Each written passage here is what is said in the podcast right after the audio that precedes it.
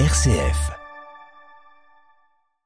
La pression grandit au Brésil sur le président Jair Bolsonaro dans sa gestion du Covid-19. La Cour d'enquête parlementaire du Sénat brésilien va demander aujourd'hui son inculpation pour crime intentionnel.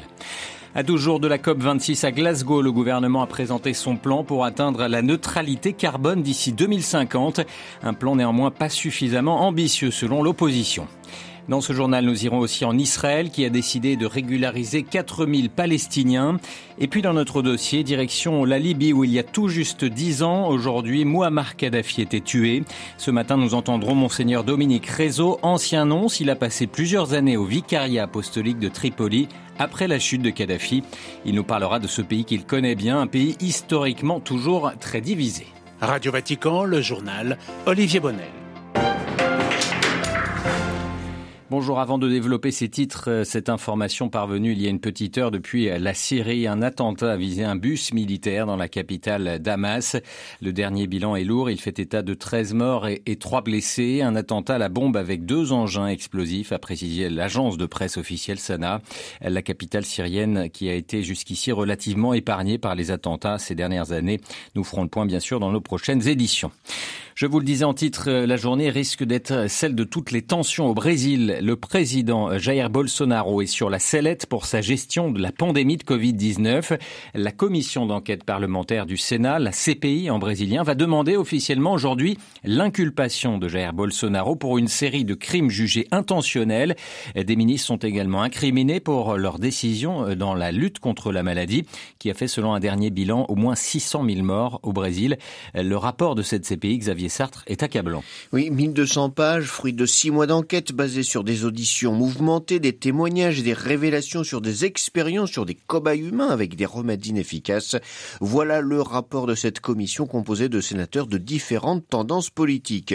Neuf chefs d'accusation ont été retenus contre Jair Bolsonaro, plusieurs ministres et trois de ses fils.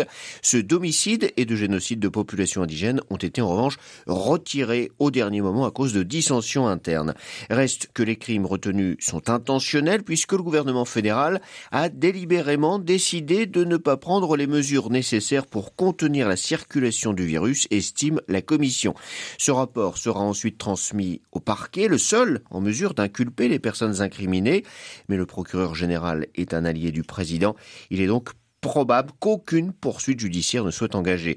Du point de vue politique, une procédure de destitution est aussi peu envisageable puisque Jair Bolsonaro dispose encore de soutien en mesure de la lui éviter. Mais à un an de la présidentielle, Olivier, ce rapport n'est pas fait pour rassurer un président donné perdant dans les sondages face à son prédécesseur Luis Ignacio Lula da Silva. Merci beaucoup, Xavier Sartre. Une première tournée en Amérique latine pour Anthony Blinken, le chef de la diplomatie américaine. Il est depuis hier en Équateur où il se rendra ensuite en Colombie Depuis Quito, il a vanté la démocratie équatorienne, assurant avoir reçu des garanties de respect des libertés au lendemain de l'instauration de l'état d'exception contre le trafic de drogue. Le déploiement de militaires dans les rues équatoriennes inquiète néanmoins de nombreux observateurs. Blinken, lui, veut réaffirmer le soutien de Washington à Quito, mais aussi à Bogota face au Venezuela de Nicolas Maduro. À 12 jours de la COP26 à Glasgow, le gouvernement britannique a présenté son plan pour atteindre la neutralité carbone d'ici 2050. Plusieurs centaines de millions de livres d'investissement sont promis avec à la clé près de 500 000 emplois créés. Mais l'opposition britannique et Greenpeace jugent ces mesures très insuffisantes pour éviter une catastrophe planétaire. À Londres, Jean Jaffré. Ce paquet de mesures pour accompagner la transition écologique comprend notamment des aides à l'installation de pompes à chaleur et pour remplacer les chaudières à gaz, des crédits à la recherche nucléaire et l'innovation, captage et stockage de CO2 et pour la filière hydrogène. Sont aussi prévues des aides aux agriculteurs pour la protection des tourbières et planter des millions d'arbres. À l'adresse des députés de son parti qui s'opposent à une aggravation des déficits publics et à des augmentations d'impôts, Boris Johnson a martelé Green is good, green is right, Green Work. Le Premier ministre entend mobiliser le secteur privé. L'opposition et les experts soulignent le manque d'ambition du plan, notamment pour l'isolation thermique du parc immobilier, l'un des plus vétustes d'Europe. Il pointe aussi des incohérences. Le programme routier de 23 milliards de livres annulera la diminution d'émissions de gaz à effet de serre escomptée grâce au développement de la voiture électrique. Enfin, des projets d'une ouverture d'une mine de charbon et de recherche pétrolière et gazière en mer du Nord brouillent le message, ce qui compliquera la tâche de Boris Johnson, qui présidera la COP26 pour négocier un compromis nécessaire afin d'assurer le succès de la conférence. Londres, Jean Radio Vatican. Alors, et de l'ouverture à Bruxelles du sommet européen demain et vendredi, le bras de fer entre la Commission européenne et la Pologne se cristallise. Hier, devant les députés européens réunis à Strasbourg, la présidente de la Commission, Ursula von der Leyen, a assuré que l'Union ne se laisserait pas marcher sur les pieds. Le Premier ministre polonais a dénoncé quant à lui un chantage et pendant ce temps-là, à Luxembourg, plusieurs ministres européens ne cachent pas leurs inquiétudes devant un blocage qui persiste. À Bruxelles, la correspondance de Pierre Bénazé. Présidente de la Commission européenne affirme examiner dans le détail les outils à sa disposition, alors que nombre de pays membres de l'Union sont en faveur d'une suspension des versements des fonds européens à la Pologne. Le ministre luxembourgeois des Affaires étrangères affirme que l'Europe ne survivrait pas à la fin de l'état de droit. Il préconise le gel des versements à la Pologne. Le ministre français des Affaires européennes estime que l'Union doit utiliser les moyens à sa disposition pour contrer la remise en cause du projet politique européen. Une fermeté partagée par l'ensemble des pays de l'ouest du continent. C'est aussi la position, en particulier en Europe du Nord, du groupe des pays surnommés économes ou frugaux, très irrités par la perspective de voir l'argent des contribuables européens versé à mauvais escient. Le Premier ministre polonais crie au chantage devant les députés européens. Il a tenté dès ce lundi de cadrer le débat qui aura lieu à l'occasion du sommet. Mateusz Morawiecki a écrit à ses homologues pour accuser la Commission européenne de dérive technocratique sans contrôle démocratique. La thèse du manque de légitimité des institutions de l'Union est utilisée de longue date par les partis souverainistes et les propos du Premier ministre ne peuvent qu'être entendus favorablement par ses partenaires et soutiens traditionnels en Europe centrale, à savoir ses homologues tchèques et surtout hongrois. Pierre Benazet, Bruxelles, RFI pour Radio Vatican. De graves inondations provoquées des glissements de terrain en Inde et au Népal. On dénombre au moins 85 morts côté indien et 31 côté népalais. Ce sont les pluies post-mousson qui ont provoqué ces glissements de terrain, des pluies qui ne cessent de s'abattre sur la région. Une grenade a visé ce matin un véhicule de la police talibane dans un quartier de l'ouest de Kaboul, faisant plusieurs blessés. Les talibans, dont une délégation est attendue ce mercredi à Moscou. L'objectif pour la Russie est d'évoquer les questions de sécurité, notamment à la frontière sud du pays. C'est un geste d'Israël envers les Palestiniens. L'État hébreu a annoncé régulariser la situation de 4000 Palestiniens vivant dans les territoires occupés. La suite logique des rencontres organisées récemment entre des membres du gouvernement israélien et le président de l'autorité palestinienne Mahmoud Abbas. Objectif affiché, améliorer la situation socio-économique de ces Palestiniens. Les précisions de Lucas de Villepin. C'est une première depuis une décennie. Israël donne son feu vert à la régularisation du statut de 4000 Palestiniens vivant en Cisjordanie. Il s'apprête donc à recevoir une carte d'identité palestinienne.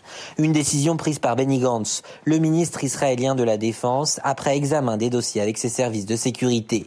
Un changement de statut qui pourrait permettre à ces Palestiniens d'obtenir un permis de travail en Israël ou de voyager à l'étranger. Ce geste de bonne volonté s'inscrit dans le cadre de promesses faites par Benny Gantz au président palestinien Mahmoud Abbas. Lors de leur rencontre au mois d'août dernier, le ministre israélien de la Défense s'était engagé au transfert d'un prêt financier vers l'autorité palestinienne et à délivrer des permis de travail israéliens à quelques 15 000 ouvriers palestiniens. Le gouvernement israélien considère ce gage comme une volonté d'améliorer la situation économique de la population palestinienne, à défaut d'une reprise des négociations diplomatiques avec Ramallah. Lucas Aviv, Radio Vatican.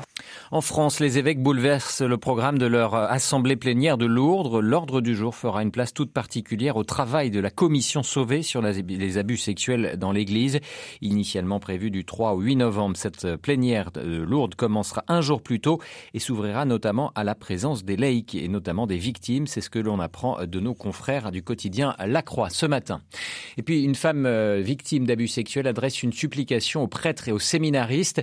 Euh, elle a envoyé une lettre au pape François qui a souhaité que le cardinal O'Malley, le président de la commission pontificale pour la protection des mineurs, la partage avec tous les prêtres et séminaristes.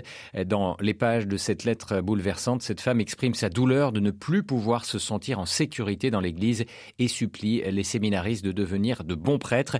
Plus d'informations à retrouver sur notre site vaticannews.va. Avant de passer à notre dossier, n'oubliez pas l'audience générale du pape François ce matin qui, comme tous les mercredis, sera commentée en direct en français. Une audience à suivre à partir de 9h 10 sur notre site Vatican News ainsi que sur notre page Facebook.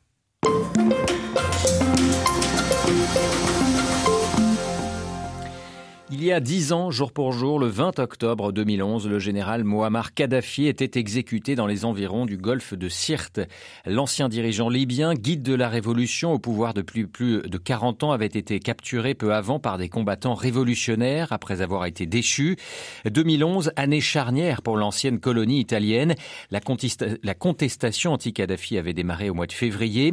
Fortement réprimée, elle s'était transformée en insurrection armée puis en guerre civile avec la prise de Tripoli par les rebelles La mort de Kadhafi a représenté un tournant, mais entraîné une décennie de chaos dans tous les domaines. De timides espérances sont désormais placées dans la perspective de la présidentielle du 24 décembre prochain, où le fils du guide pourrait se porter candidat. Monseigneur Dominique Rézeau, ancien nonce, connaît très bien la Libye pour y avoir passé plusieurs années au vicariat apostolique de Tripoli. Après la chute de Muammar Kadhafi, il nous partage ce matin son analyse d'historien et de diplomate sur cette terre longtemps divisée tout ce qu'on appelle, nous, partis politiques, euh, gouvernement, euh, dans ce genre de pays, ça n'a pas la même signification. C'est le plus fort, le plus armé qui contrôle la situation. On n'est pas dans un système démocratique, même s'il y en a l'apparence, il y a un gouvernement, un parlement. En fait, ce sont ceux qui ont l'argent, ceux qui font commerce du pétrole, ceux qui ont les armes, qui effectivement dictent un petit peu la vie quotidienne de la population. Je ne sais pas quel système il faut trouver pour ce genre de pays. Le système d'élection, de représentation parlementaire n'a pas beaucoup de signification. Qu'est-ce qui gouverne actuellement la Libye, ce qu'on appelle les milices, hein, comme à l'époque ottomane, puisque l'histoire se répète. Hein. Mais sous Kadhafi, quelle était la place des milices? Les milices étaient très contrôlées, puisque bon, c'était une grande milice, mais c'était, disons, le, système de Kadhafi qui était très centralisé, très, très brutal et violent, mais qui quand même, disons, avait un minimum d'organisation, que ce soit dans le domaine universitaire, médical, juridique, administratif. Disons, la loi existait, elle était plus ou moins appliquée, mais c'était quand même pas le chaos actuel. Donc on peut pas dire que les gens regrettent Kadhafi, mais ils regrettent un système où finalement bah, la vie quotidienne fonctionnait. Euh, pensez-vous que le meilleur système, le moindre mal, euh, serait donc de retrouver un président fort? Probablement, oui, probablement. Il faut un régime fort et qui puisse quand même, disons, concilier les différents courants, les différents